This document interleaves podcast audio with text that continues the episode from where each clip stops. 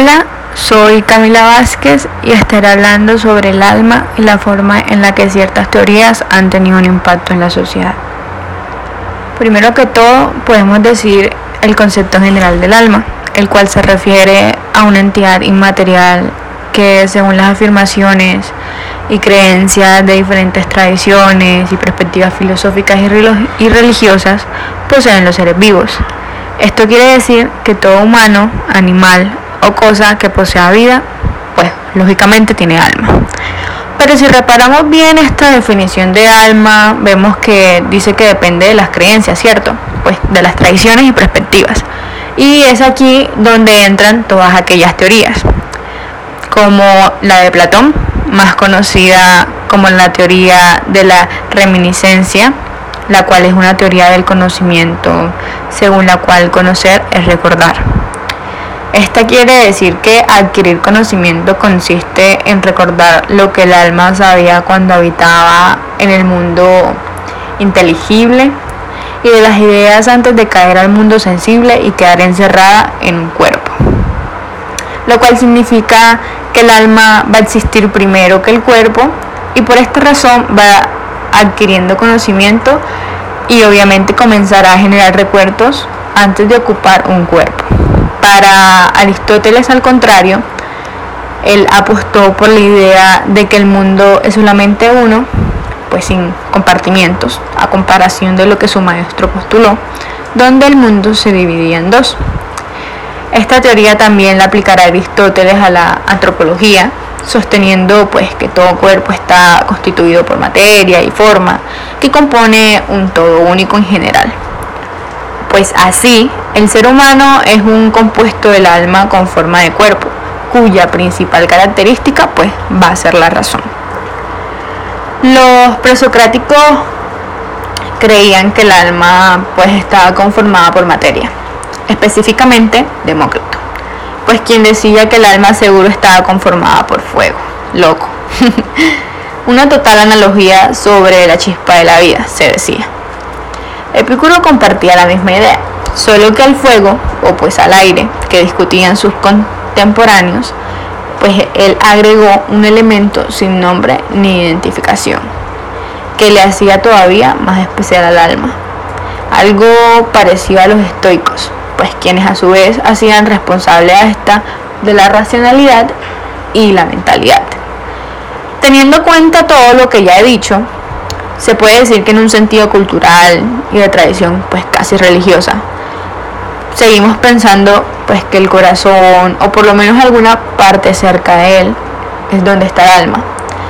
Y asimismo pues la medicina no abandona la concepción pues de que el cerebro es lo que nos configura como personas pues como individuos. Sin embargo hay algo que nos explica de todo pues lo que nos da razón movimiento y pues esencia de ser para los filósofos Heráclito, Parménides, Empedocles y Anaxágoras decían que pues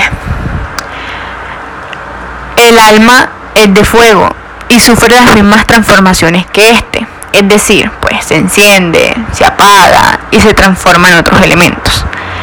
El mejor estado del alma para Heráclito es la sequedad pues decía que cuando está seca el alma goza de salud. Consecuentemente, pues cuando el alma existe algún grado de humedad, el alma está enferma y su conversión de agua conlleva la muerte. Parmenides plantea pues como dos conceptos, dos vías de conocimiento, las cuales eran la de la razón y la de los sentidos. Pues esto quiere decir que la primera conduce al conocimiento verdadero, pues es decir, al conocimiento de la verdad o del ser, que concibe como uno, pues redondo, completo, increado e inmóvil. La segunda vía o la segunda teoría es la de los sentidos, la cual nos proporciona un conocimiento falso, un conocimiento de lo aparente, o sea, algo completamente irreal, algo del no ser, por el cual percibimos la realidad como movimiento, variedad y cambio. con todo esto, pues no parece que Empédocles establezca una, pues, una separación radical entre inteligencia y sentimiento, eh, pues ya que concibe la inteligencia pues como un elemento que es variable según los cambios corporales y que se acrecienta con lo semejante.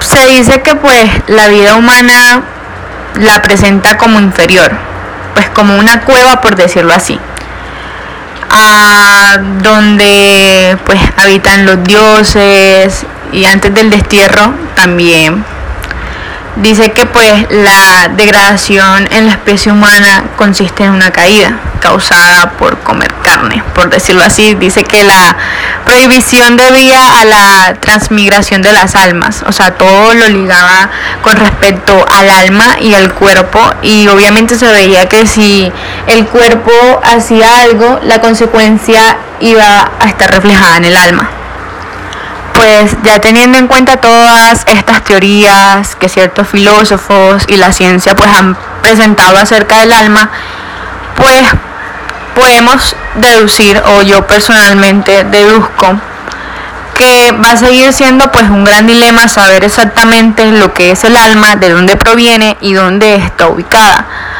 No me guío de ninguna de las teorías pues que se plantean aquellos filósofos, ya que pues no tengo como esas tradiciones o no tengo esos mismos pensamientos.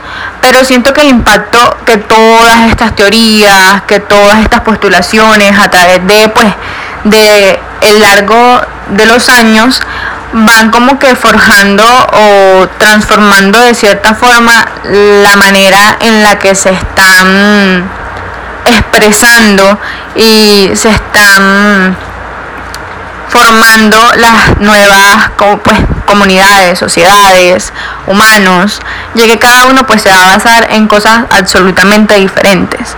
Considero que todo lo que esta gran pregunta a nivel mundial y que todo el mundo se hace en algún momento de su vida, es algo que siempre va a estar. Ningún filósofo, ni la ciencia, ni nadie va a poder pues obviamente establecer qué es el alma.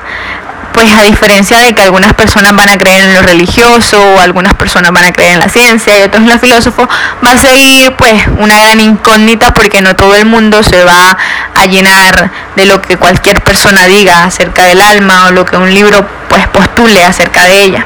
Muchas gracias.